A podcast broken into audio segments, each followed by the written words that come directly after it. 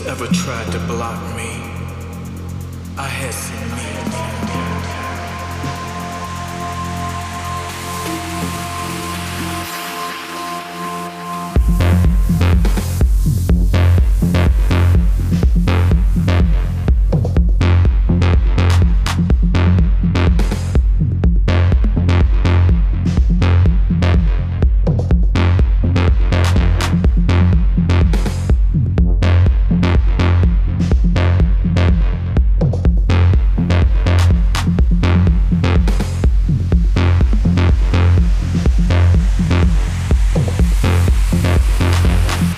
all the people.